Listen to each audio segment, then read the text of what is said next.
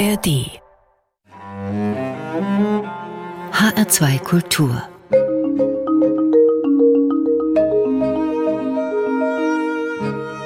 Doppelkopf Heute am Tisch mit Benjamin List. Gastgeberin ist Regina Oehler. Professor Benjamin List ist Nobelpreisträger, Frankfurter, bekennender Eintracht-Fan. Und ich glaube, was ihm vielleicht am wichtigsten ist in seinem Leben, das steckt in dieser Aufzählung noch gar nicht mit drin.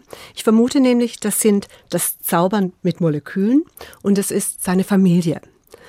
Benjamin List lebt und arbeitet seit langem in Mülheim an der Ruhr. Er ist da Direktor am Max-Planck-Institut für Kohlenforschung. Und er ist jetzt in einem Studio in Düsseldorf. Wir sind über Leitung verbunden. Eigentlich wollte er hier bei uns beim HR sein, aber leider ein Bahnstreik hat es verhindert. Hallo nach Düsseldorf. Herzlich willkommen, Benjamin List. Hallo, Frau Oehler. Vielen Dank, dass Sie mich bei Ihnen haben. Ja, Sie haben 2021 den Nobelpreis für Chemie verliehen bekommen, gemeinsam mit David Macmillan. Aber gefeiert wurde dann erst letzten Dezember in Stockholm. Corona halber waren es dann drei Jahrgänge von Nobelpreisträgerinnen und Nobelpreisträgern, die da versammelt waren. Und davor wurde natürlich aber auch schon viel online gefeiert. Es gab Vorträge, Vorlesungen von Ihnen, Interviews auf der Nobelpreisseite. Und da hat sich in einem Interview, das Sie für die Nobelpreisorganisation gegeben haben, hat sich eine Passage bei mir so richtig gehend festgehakt.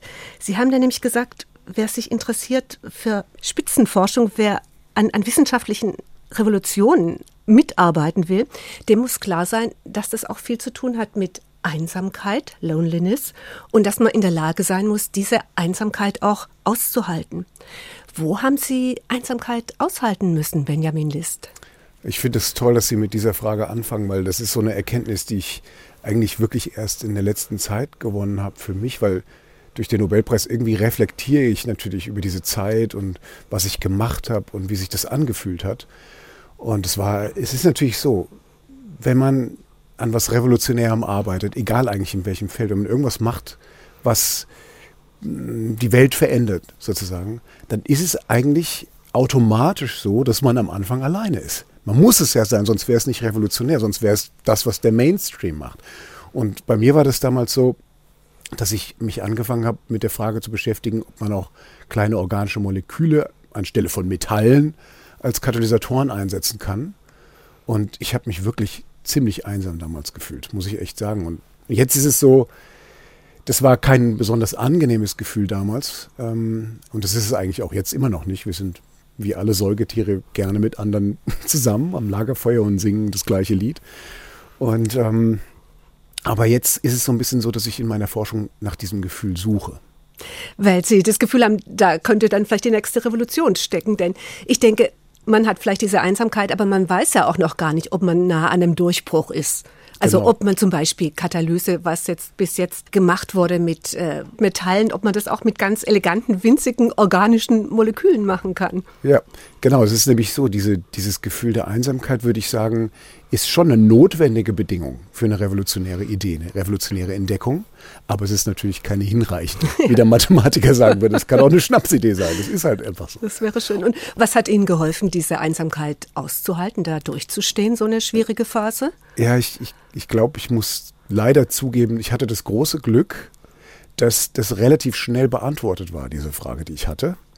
Und ich weiß nicht genau, wie lange ich durchgehalten hätte, wenn es länger gedauert hätte. Das ist halt wirklich die Frage. Wie lange bleibt man dann alleine und macht was, was kein anderer macht und was im Zweifel auch der Rest der, der Community sozusagen für verrückt hält?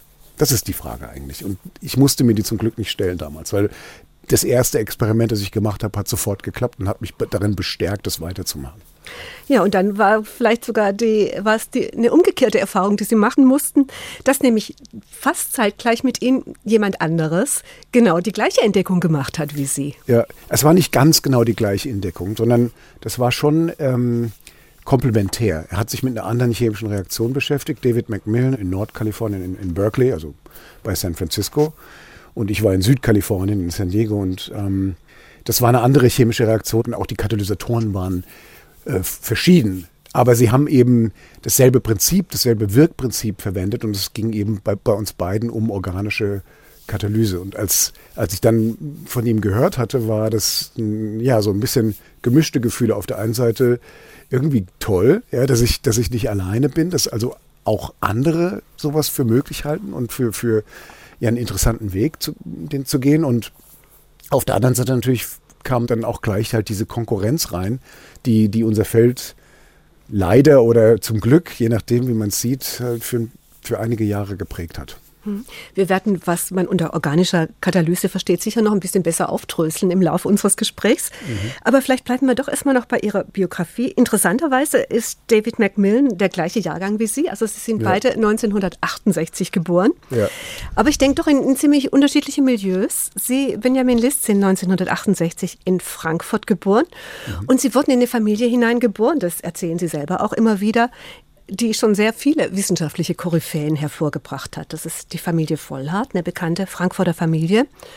Ihr, ja, vielleicht erzählen Sie selber die Koryphäen, die ja. es vor Ihnen gab in Ihrer Familie. Ja, also es, es ist zwar so, dass es durchaus Koryphäen gab, nämlich mein, mein Ur-Urgroßvater ähm, mütterlicherseits, also der Vollhardt-Familie, die väterliche Familie war List, ähm, der war auch schon Chemiker und war ein Schüler von Justus Liebig und ja, weil das so lange her ist, gilt, könnte man als einen der Mitbegründer der organischen Chemie eigentlich sehen. Und war auch ein, ein bedeutender Anorganiker, das war mal damals eben beides, Anorganiker und Organiker und hat die Biografie über Liebig geschrieben. Und dessen Sohn wiederum war ein bedeutender Arzt und äh, Leberforscher. Das war dann der Großvater meiner Mutter und ihrer Schwester, der Nobelpreisträgerin Christiane Nüsslein-Vollert, die in Medizin den Nobelpreis 1995 gewonnen hat. Insofern, man kann so das so zeichnen, als wäre das alles klar gewesen. Ich komme aus der Wissenschaftlerfamilie, wir sind alle wissenschaftsverrückt und, und es war klar, dass ich das auch machen musste. Aber das ist eben nur eine, eine Betrachtungsweise. Ja, denn ihre Kindheit, glaube ich, äh, war ein Spagat zwischen verschiedenen Welten. Ja. Ihre Mutter ist Architektin, Stadtplanerin mhm. und sie war zum Beispiel Mitglied im Frankfurter Weiberrat, war sehr aktiv in, in der feministischen Bewegung mhm. und sie haben noch zwei Brüder. Mhm. Ich weiß gar nicht, wo stehen Sie in der Geschwisterreihenfolge? Ich bin äh, der Mittlere. Sie hat ihre drei Söhne antiautoritär erzogen. Das war jedenfalls ihr Anspruch. Ja, ja das ist so, so ganz lustig, weil eigentlich man kann nicht aus seiner Haut raus und man kann auch nicht aus seiner familiären Konstellation so komplett äh, sich, sich äh, dissoziieren.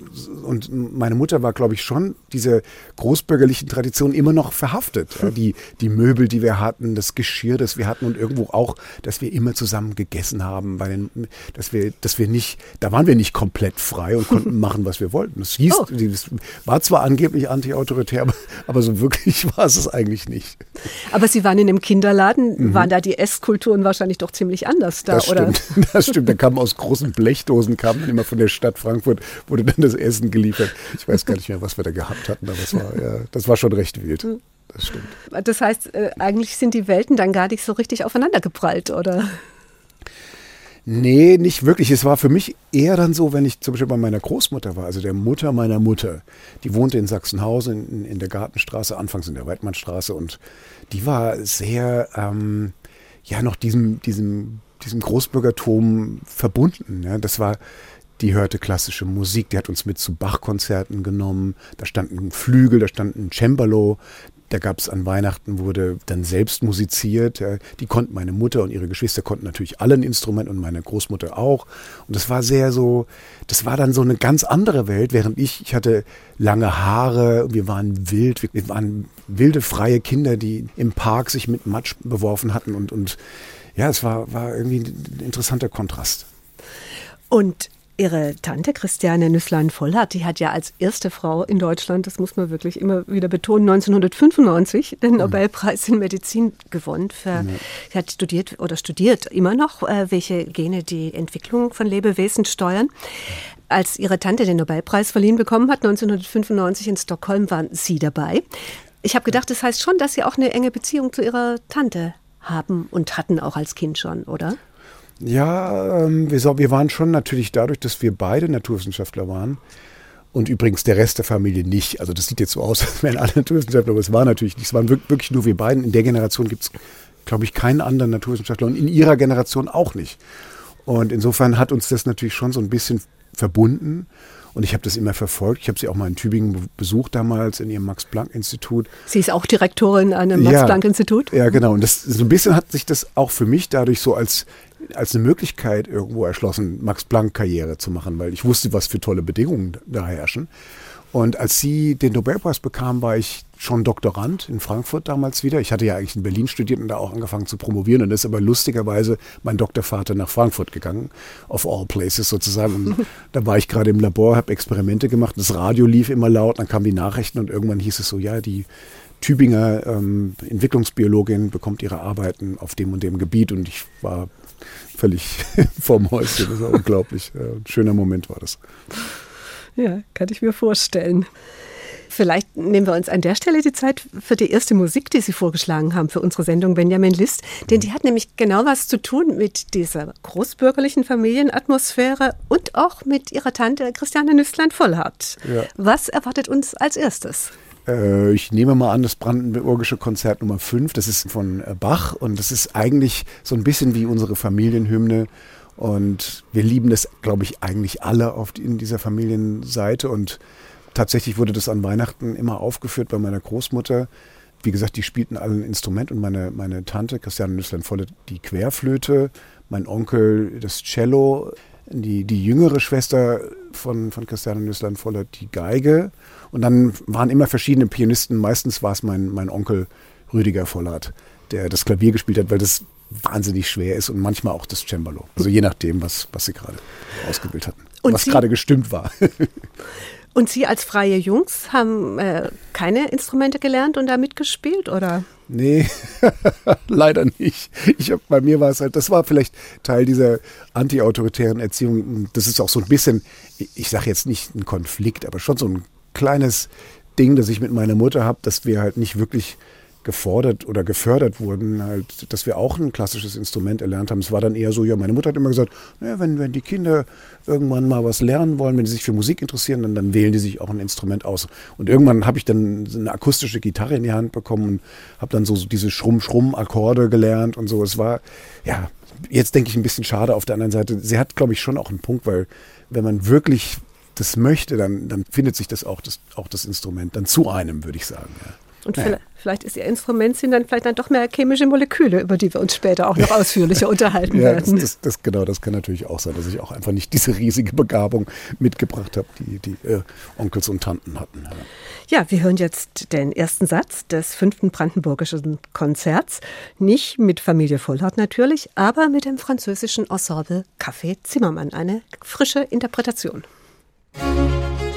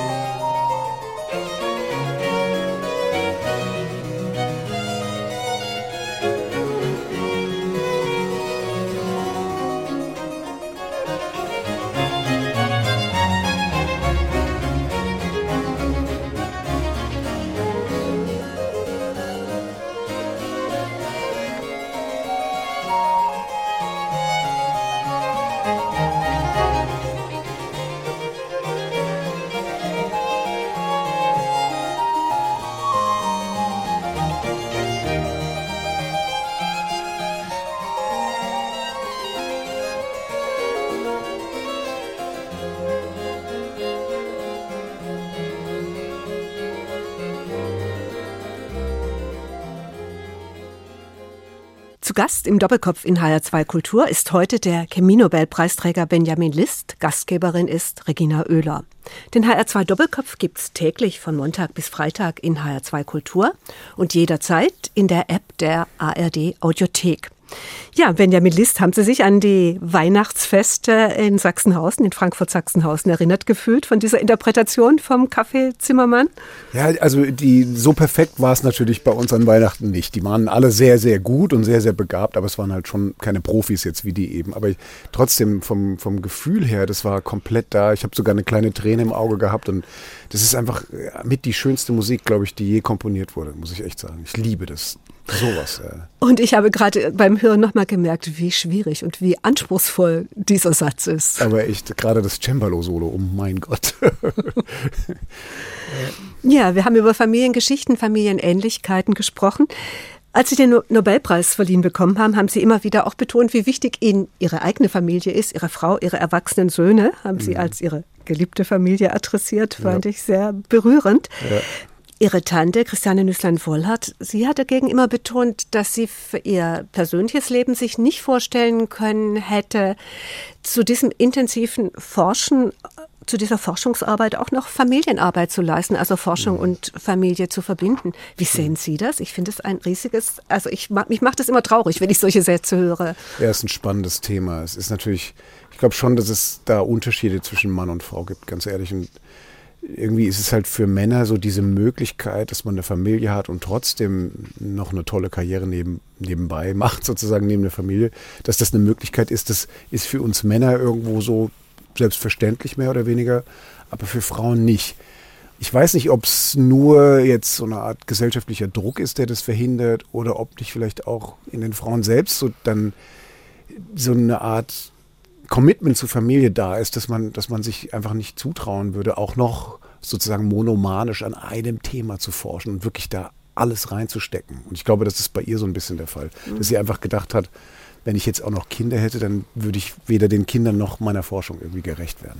Ja, und sie hat ja auch eine Stiftung dann gegründet, um junge Wissenschaftlerinnen zu unterstützen, ja. besser Familie ja. und Forschung verbinden zu können. Ja, genau. Für, für junge Doktorandinnen, die, die schon Mütter sind dass die halt ihre Forschung machen können. Und das ist sehr subtil argumentiert. Es ist nicht einfach so im Sinne von ja, Chancengleichheit, die armen Frauen, die haben es viel schwerer als die Männer, sondern es ist viel, viel differenzierter, wie sie das sieht. Nämlich, wir müssen aufpassen, dass eben dieses Talent, das wahrscheinlich gleich verteilt ist zwischen Mann und Frau, dass das nicht verschwindet oder dass das nicht der, der Wissenschaft sozusagen entgeht weil dann halt zum Beispiel eine junge Doktorandin sagt, okay, das schaffe ich nicht, ne, jetzt hier auch noch Mutter zu sein und dann vielleicht aus der Wissenschaft aussteigt.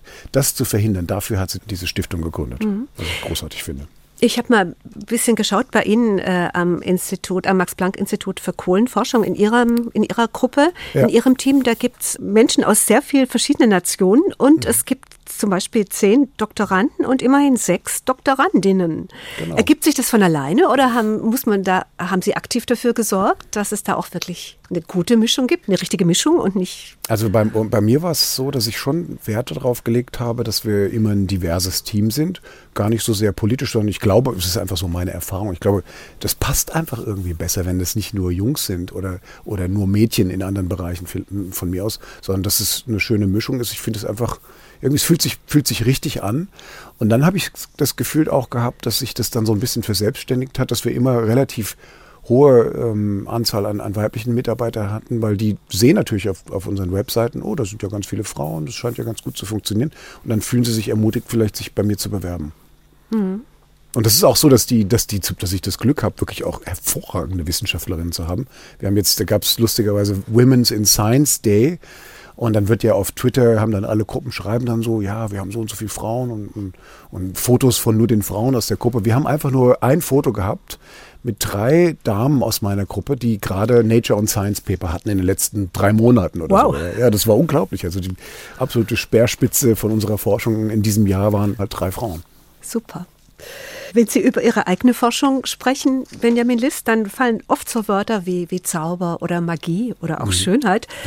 Und man könnte fast denken, dass Chemikerinnen und Chemiker so die Magierinnen und Magier der Jetztzeit sind. Oder wie sehen Sie das? Nee, das ist genau so. Also ich meine, wenn man, wenn man natürlich jetzt im Rahmen der phänomenologischen wissenschaftlichen Welt sich bewegt, dann ist eigentlich das, was wir machen, was die Chemiker machen, am nächsten dran zur Magie. Und zwar vor allem natürlich im Bereich der Katalyse weil die Katalysatoren ja im chemischen Prozess, den sie eigentlich bewirken, nicht verbraucht werden. Das Vielleicht sollte man jetzt einfach nochmal sagen, also Katalyse, mhm. das ist, äh, ja, oder definieren Sie es doch für uns alle einfach zu verstehen. Also es ist im Prinzip die Wissenschaft oder Magie, je nachdem, wie man es sieht, der ähm, Beschleunigung einer chemischen Reaktion. Und, oder ich würde sagen, das ist manchmal so ein bisschen missverständlich, weil die chemischen Reaktionen werden dadurch nicht nur schneller, sondern die finden überhaupt erst statt. Genau, manche werden überhaupt erst möglich. Also genau. zwei Sachen, zwei Verbindungen würden vielleicht nie miteinander reagieren ohne mhm. Hilfe Dritter. Genau, die würden zwar theoretisch und, und thermodynamisch äh, würde das funktionieren, aber praktisch geht es einfach nicht, weil, sie, weil die, diese chemische Reaktion eine gewisse Aktivierungs- Barriere überwinden muss. Also so eine gewisse Energie muss man da schon reinstecken. Und die Katalysatoren können diese Energie eben durch, durch ihr Eingreifen verringern und dadurch die Reaktion überhaupt erst möglich machen. Ohne dass sie sich selber verändern oder dass genau. sie im Endeffekt jedenfalls unverändert da sind. Genau. Die Reaktion das, hat stattgefunden. Und das hat natürlich eine faszinierende Konsequenz. Das bedeutet nämlich, dass der Katalysator nach der Reaktion die Reaktion einfach nochmal katalysieren kann.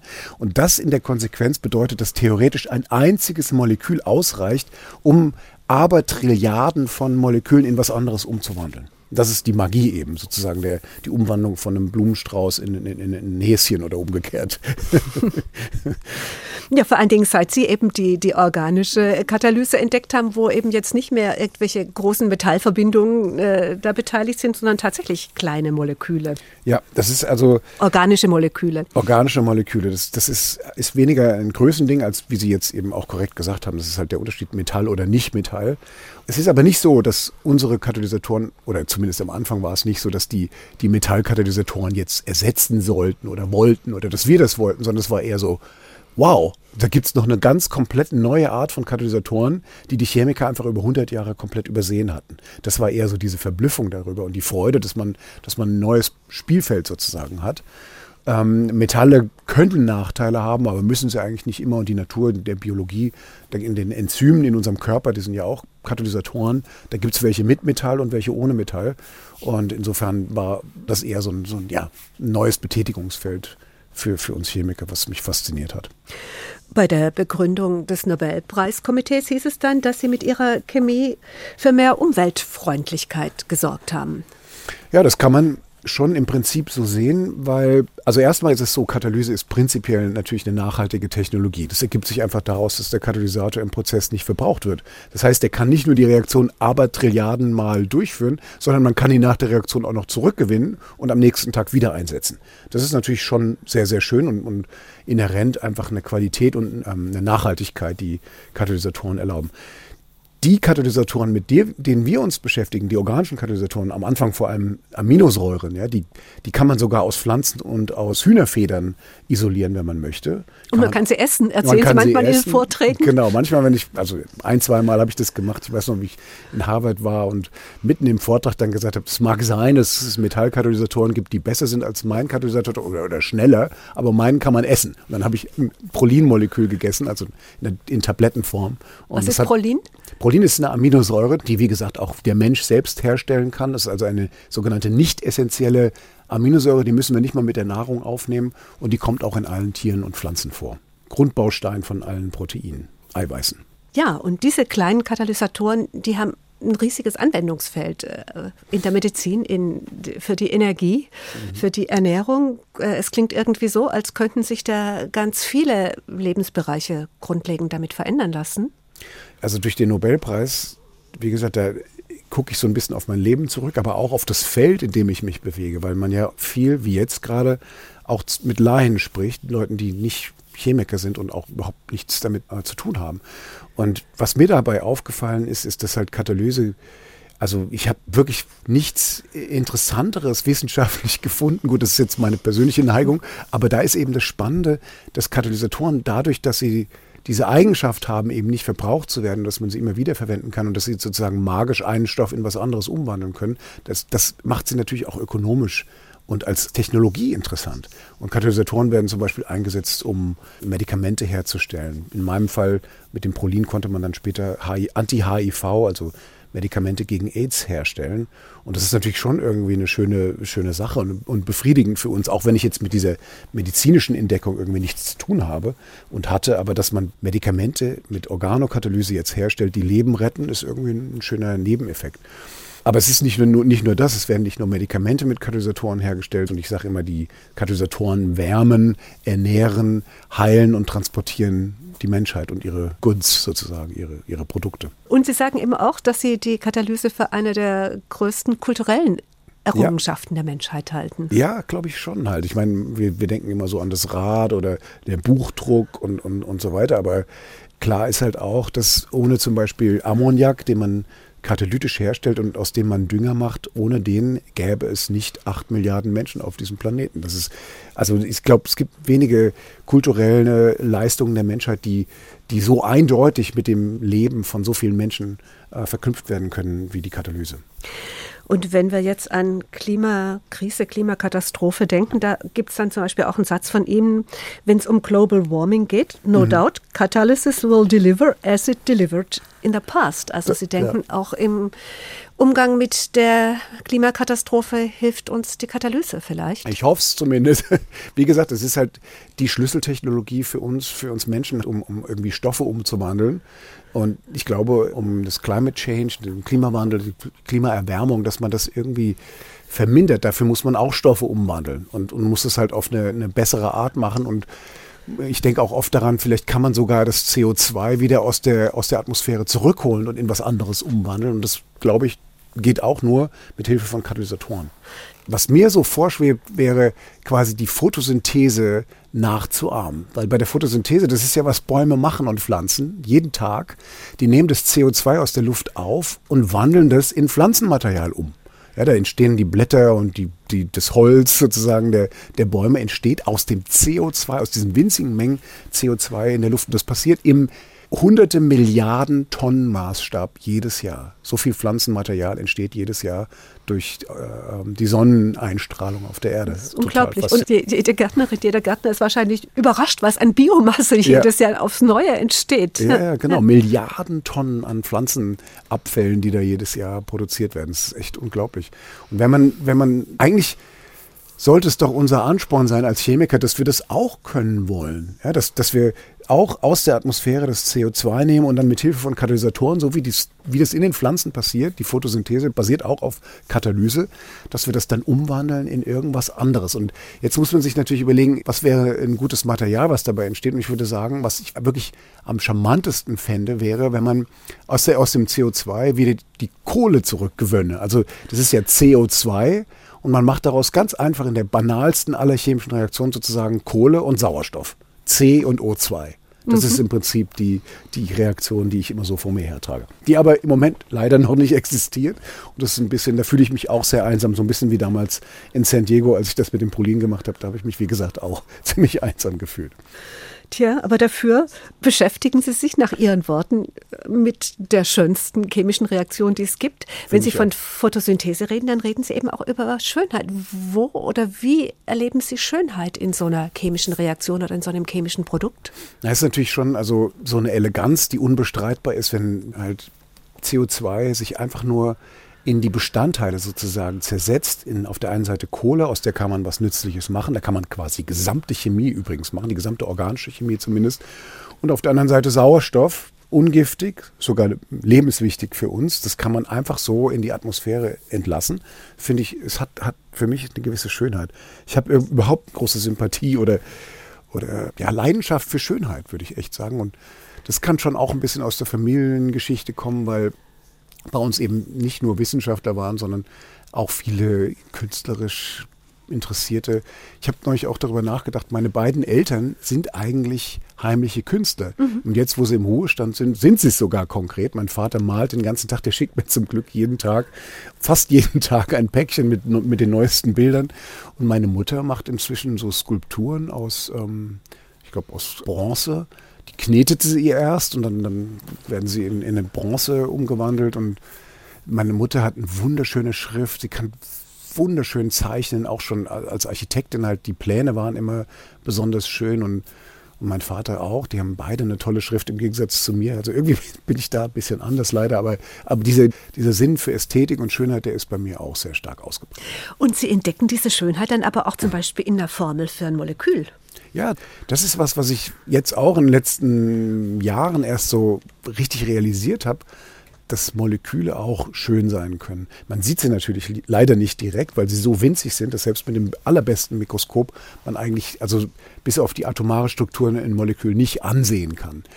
Aber es gibt natürlich Techniken, die das Visualisieren von Molekülen erlauben und da sehe ich auch sehr, sehr viel Schönheit und interessanterweise irgendwie eine größere Schönheit bei den Molekülen, die aus der Natur kommen als bei den Molekülen, die die Chemiker so herstellen. Die Medikamente zum Beispiel, die sind irgendwie, finde ich, nicht so hübsch. Weiß auch nicht warum. Mhm. Mhm. Wir nehmen uns jetzt aber wieder Zeit für Schönheit in der Musik und als nächstes haben Sie uns Klaviermusik von Robert Schumann ausgewählt. Was mhm. erwartet uns und warum dieses Stück? Das ist eine Romanze, glaube ich, heißt das. Und das habe ich, das Stück habe ich erst vor kurzem, eigentlich sogar in diesem Jahr, wirklich ins Herz geschlossen. Ich kannte es so mal, es war schon so ein bisschen im, im, Hinterkopf präsent, aber es war nicht jetzt eins von meinen Lieblingsstücken. Das ist erst jetzt ein Lieblingsstück geworden. Und da war ich mit Freunden in Kalifornien zusammen und dann hat sich jemand ans Klavier gesetzt und hat dieses Stück gespielt und es war einfach Herzöffnung halt. Musik ist für mich Herzöffnung. Das geht durch, den, durch das Gehirn durch in mein Herz und ja, das ist auch so ein Stück, das mich zutiefst berührt und das ich sehr liebe. Wir hören jetzt aus den drei Romanzen Opus 28 von Robert Schumann die zweite Romanze und es spielt für uns Florian Ulich.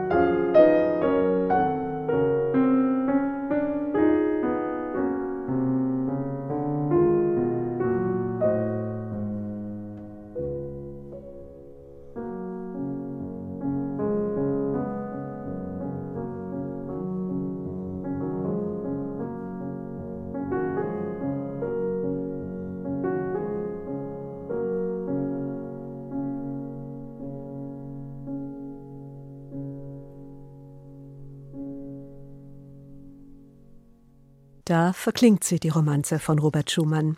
Sie hören den Doppelkopf in HR2 Kultur, heute mit dem Frankfurter Chemie-Nobelpreisträger Benjamin List, der seit langem in Mülheim an der Ruhr lebt und arbeitet als Direktor am Max-Planck-Institut für Kohlenforschung, der aber gerne betont, wie sehr er Frankfurt mag und wie sehr er die Frankfurter Eintracht schätzt. Sie haben auch ein Trikot überreicht bekommen von der Eintracht. Wie sieht es aus und tragen Sie das manchmal, Benjamin List? ja, das ich bin ja auch Ehrenmitglied bei der Eintracht geworden. Das ist so schön, so, so Sachen, die sind total unverdient, weil ich habe ja, die, ich habe ja nie was für die Eintracht in dem Sinne getan und ich bin halt jetzt Chemie-Nobelpreisträger, aber irgendwie werde ich dann auch bei der Eintracht geschätzt und dass sie mir dieses Trikot geschenkt haben, das war eine Riesensache. Das ist allerdings, ist übrigens Trikot Nummer 10, das ist ja im Fußball sozusagen der Schlüsselspieler sozusagen die Intelligenz und da steht mein Name drauf und das haben sie mir in einem, in einem Rahmen mit, mit einer Glasscheibe davor geschenkt. Das hängt bei uns im, im Fernsehzimmer, wenn wir am Samstag die Eintracht gucken. Also Sie können es nicht einfach mal so überziehen. Nee, das mache ich nicht. Ja, aber dann gab es auch die Schlagzeile, Mülheimer macht Daichi Kamada ein großes Angebot. Ja, es war so ein bisschen spontan. Es muss ich, es war so, also ich, kann ich ja jetzt mal ein bisschen erklären. Ja. Also es war so, wir waren wir wollten ins Stadion gehen, die, meine beiden Söhne und meine Frau und ich. Und auf dem Weg, als ich die abholen wollte, bin ich mit, mit einem E-Scooter gefahren, über, in Frankfurt über die Brücke. Ich hatte es ein bisschen eilig. Und dann ist das Vorderrad in einem kleinen Schlagloch auf der Straße stecken geblieben und der E-Scooter kam abrupt zum Stehen, also oh. von Tempo 20 auf Null. Und ich bin über den, äh, über den Lenker rübergefallen auf die Straße, habe mir ein blaues Auge geholt, und mein Knie geprellt und meine Schulter geprellt. Und dann so in diesem Zustand sind wir dann ins Stadion gefahren. Und da wollte dann der Sender, der das übertragen hat, mit mir ein kleines Interview vor dem Spiel machen. Und ja, aus dieser Laune heraus. Es hat mich irgendwie so ein bisschen geschmerzt. Oh. Aber es war, es ist wirklich so, Kamada ist für mich einer der genialsten Fußballspieler, die ich kenne. Ja. Leider im Moment ist er so ein bisschen in der Formkrise, aber ich glaube wirklich fest an ihn und ich glaube, dass er ein ganz, ganz großer sein kann und, und, und werden wird. Und aus dieser Laune heraus, diese Mischung, dass ich das Gefühl hatte, der könnte uns verlassen, hat es auch bekannt gegeben. Und ich hatte gedacht, weil ich Japan recht gut kenne, ich habe ja ein Labor in, in Sapporo, in den nördlichsten Inseln, Hokkaido in, in Japan, ein kleines, und bin da auch oft und ich weiß, wie die Japaner sind. Die sind sehr fein und, feinfühlig und sehr sensibel auch und und äh, sie, sie brauchen auch eine gewisse Wertschätzung. Und ich hatte so das Gefühl, vielleicht hatte die, erfährt er die gerade nicht genug und habe dann spontan aus dieser, in dieser Gefühlssituation heraus gesagt, also wenn er bleibt, gebe ich ihm meine Medaille. das habe ich live im Fernsehen gesagt. Ja. Ich glaube aber, es war, es war schon im Prinzip so eine Art Situation, in der ich nicht hätte verlieren können. Klar, die Medaille wäre dann weg gewesen, wenn er sie genommen hätte. Übrigens muss er natürlich dann auch erst machen. Aber dafür wäre halt Kamada bei der Eintracht geblieben. Und wär, da hätte ich mich wahnsinnig gefreut, wenn er das gemacht hätte. Und die Medaille wäre in Frankfurt geblieben. Die Medaille wäre außerdem in Frankfurt geblieben. Genau, wäre ja auch nicht schlecht. Ja. Und man muss dazu auch sagen, ich habe aus Stockholm halt, ich habe eine, die, die Hauptmedaille, aber man kriegt auch eine Replik und wenn ich ehrlich bin, hätte ich ihm wahrscheinlich dann die gegeben. Naja, aber es ist jetzt nicht dazu gekommen, insofern ist es auch nicht mehr so wichtig. Ja, Gefeiert wurde in Stockholm letzten Dezember. Mhm. Äh, da waren Sie ja dann das zweite Mal bei äh, diesen ganzen Feierlichkeiten und bei den Banketts. Genau.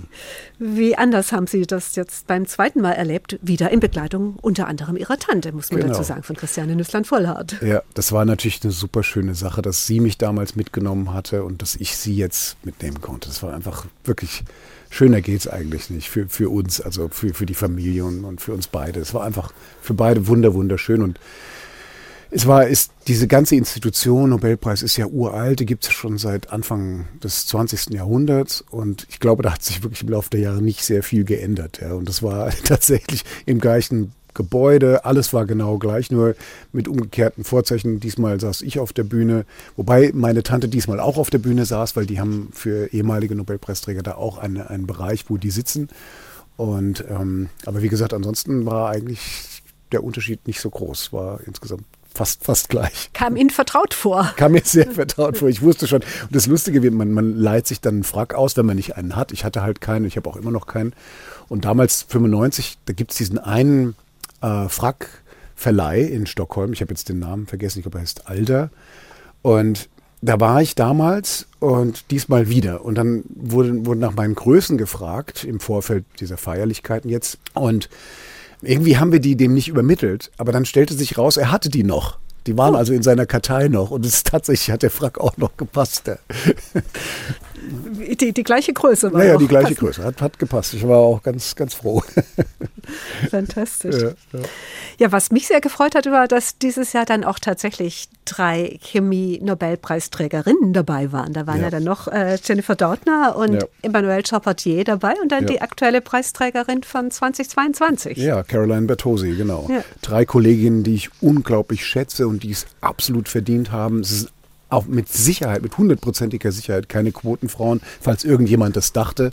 Also wirklich, wirklich großartige Wissenschaftler, die wahrscheinlich alle drei Wichtigeres entdeckt haben als ich. Also bei Emmanuel Charpentier und Dudner würde ich das mit großer Sicherheit sagen. Die haben wirklich eine neue, absolut revolutionäre äh, äh, Biotechnologie entdeckt, mit der man sozusagen Gene reparieren kann. Und das ist absolut großartig und auch, auch wunderbare Menschen übrigens, die ich jetzt natürlich besser kennengelernt habe im Laufe der Zeit. Ach, ich, ich glaube nicht, dass man in dieser Dimension da irgendwelche Rangordnungen äh, sinnvollerweise aufstellen kann. Also würde ich mir jetzt, glaube ich, keine Sorgen machen. Naja, ich meine, man weiß schon, wer, wo man steht halt. Also Max Planck hat einen Nobelpreis gewonnen, Albert Einstein, ganz ehrlich, da muss ich schon, da muss ich mich schon hinten anstellen. Ja, ich wollte nur noch mal die Zahl zu äh, Männern und Frauen nennen, weil die nach mhm. wie vor einfach immer noch verblüffend sind. Also äh, mhm. äh, nach der Nobelpreisseite gab es 191 Chemie-Nobelpreisträgerinnen mhm. und Träger und Awarded Women, also Frauen acht darunter. Mhm. Also da hat sich dann aber doch in den letzten drei Jahren einiges geändert. Also das, ja, das ist stimmt. doch mal aber das ist, ist stimmt ganz ich, hoffnungsvoll. Ja, finde ich auch. Aber das ist, es reflektiert natürlich auch die Situation. Ja, das ist, kann ja jetzt nicht 50-50 sein bei den Nobelpreisen, wenn, wenn es gar nicht so viele Frauen in der Wissenschaft gibt. Erstmal, das müssen erstmal die Hausaufgaben machen und es muss erstmal Gleichverteilung in, in der Welt der Wissenschaft herrschen. Und dann wird es mit Sicherheit auch Gleichverteilung bei den Nobelpreisen geben. Genau, und ich denke eben auch, was wir vorher besprochen haben, was Sie erzählt haben von Ihrem Institut, da müssen halt die Strukturen auch entsprechend sein. Ja, vielen Dank, dass Sie mich daran erinnern. Wir hatten nämlich gerade die Fachberatsevaluierung und der Fachberat hat uns wieder ziemlich viel Ärger gemacht, weil die Wahrheit ist, wir sind fünf alte weiße Männer oder sagen wir mal mittelalte weiße Männer, die dieses Institut leiten. Und das ist natürlich nicht gerade sozusagen die Speerspitze äh, der Diversität, die wir verkörpern. Aber wir arbeiten da ganz intensiv dran. Und ich sage meinen Doktorandinnen immer, mach ruhig eine akademische Karriere, ihr rennt durch offene Türen, weil die werden echt gesucht. Händeringend und zwar überall.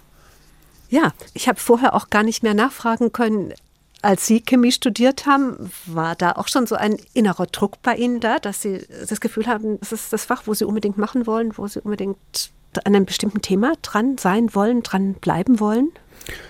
Also bei mir war es ja so, die, die Chemie habe ich ja ziemlich früh entdeckt. Für mich schon so, ich weiß nicht, elf oder zwölf war ich da. Das war bevor ich überhaupt Chemie im Unterricht hatte, weil ich damals dachte, dass ich hatte so ein philosophisches Interesse. Ich dachte, die Chemiker verstehen die Welt, ja, weil meines Wissens nach besteht die Welt aus Atomen und Molekülen und wie die sich verhalten und verändern, das verstehen die Chemiker. Also verstehen Chemiker auch, warum ich so bin, wie ich bin und warum wir Menschen uns so verhalten, wie wir uns verhalten. Das war meine, meine etwas naive Idee und als ich dann gemerkt habe, dass die Chemie gar nicht die Antworten auf diese großen Fragen liefert, war es zu spät und ich habe Schwarzpulver gemacht und anderen Quatsch und das hat so viel Spaß gemacht, dass ich da irgendwie dann nicht mehr davon wegkam.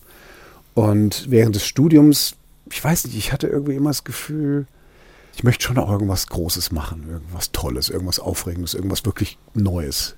Und ich hatte tolle Professoren, aber das, was mich wirklich immer am, am meisten fasziniert hat, war mein Doktorvater, später dann Johann Mulze, der war Professor an, an der FU Berlin, wo ich studiert hatte und der hat begnadete Vorlesungen gehalten, wirklich, wirklich schön und das hat mich so motiviert und, und so fasziniert, dass ich dann auch in diesen Bereich gegangen bin.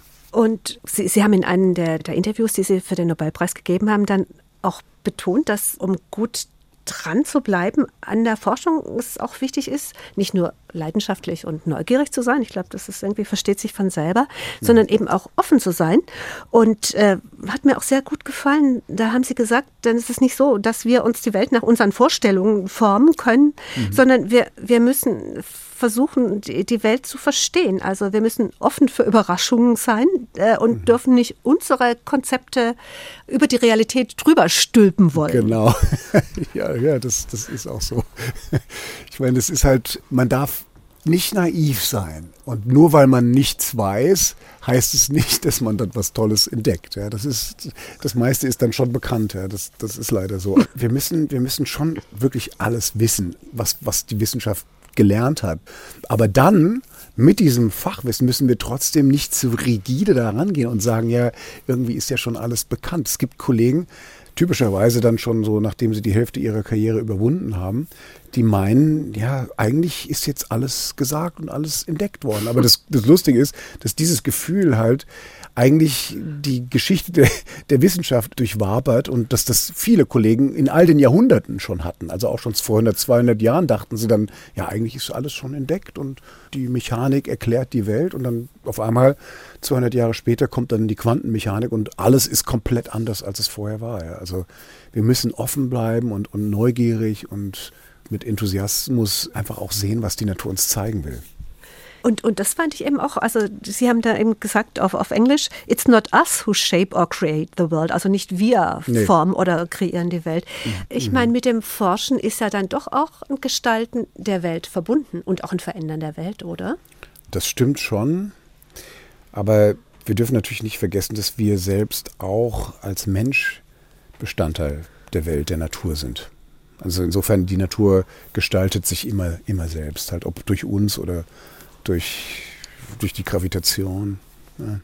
Ich mache da nicht so eine strikte Trennung, sehen Sie, weil ich, ich kann das irgendwie nicht. Ich kann uns nicht so separieren, so die künstliche Welt und die natürliche Welt. Das fällt mir als, als Chemiker auch irgendwie schwer. Ja, und als Biologin finde ich das natürlich noch viel schwieriger. Ja, also genau. sich ja. selber außerhalb der Natur wahrnehmen ja, zu wollen, ist genau. irgendwie ein verrückter Gedanke. genau, wir sind Säugetiere, darf man nicht vergessen. ja, die Zeit ist leider verflogen. Mhm. Ähm, eine Frage möchte ich aber dann doch noch loswerden, Professor Benjamin List, nämlich ob der Nobelpreis dann irgendwie auch beim Nachdenken stören kann, beim die Gedanken frei schweifen lassen. Hm. Ähm, das, das Problem ist, der Nobelpreis hat mich ja in der Mitte meiner besten wissenschaftlichen Phase erwischt.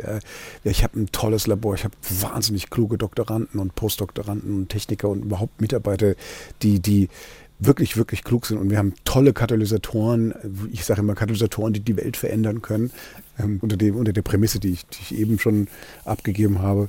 Und aber dann kommt der Nobelpreis und auf einmal ähm, kann man gar nicht mehr das machen, was man eigentlich gerade mit Leidenschaft gemacht hat, nämlich diese Katalysatoren zu erforschen. Aber inzwischen ist es wieder so, dass ich mir schon diesen Freiraum nehme und gerne irgendwo so zurück zu diesem Gefühl komme, das ich damals hatte, halt dieses Gefühl der Unsicherheit und das Gefühl des Alleinseins mit, mit seinen Ideen. Ich kann das inzwischen genießen und, und ich, ich sehne mich so, so danach, dass ich einen Gedanken habe, wo ich, wo ich denke, das könnte sein, dass das wirklich die, die, die Revolution ist und irgendwas Wunderschönes und Tolles Neues schafft. Es könnte aber auch am Rande des Wahnsinns sein. Ja. Ich, ich, finde, da gehöre ich hin, da möchte ich sein.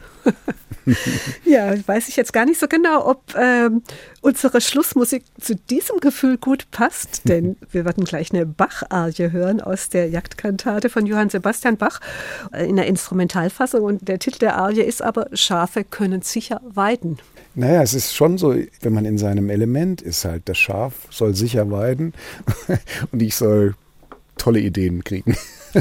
Ja, warum haben Sie sich dieses Stück für den Schluss oder für, für unser Doppelkopfgespräch ausgesucht? Das kann man nicht in Worten beschreiben, das kann man nur mit dem Herzen fühlen. Das ist einfach so unglaublich schön.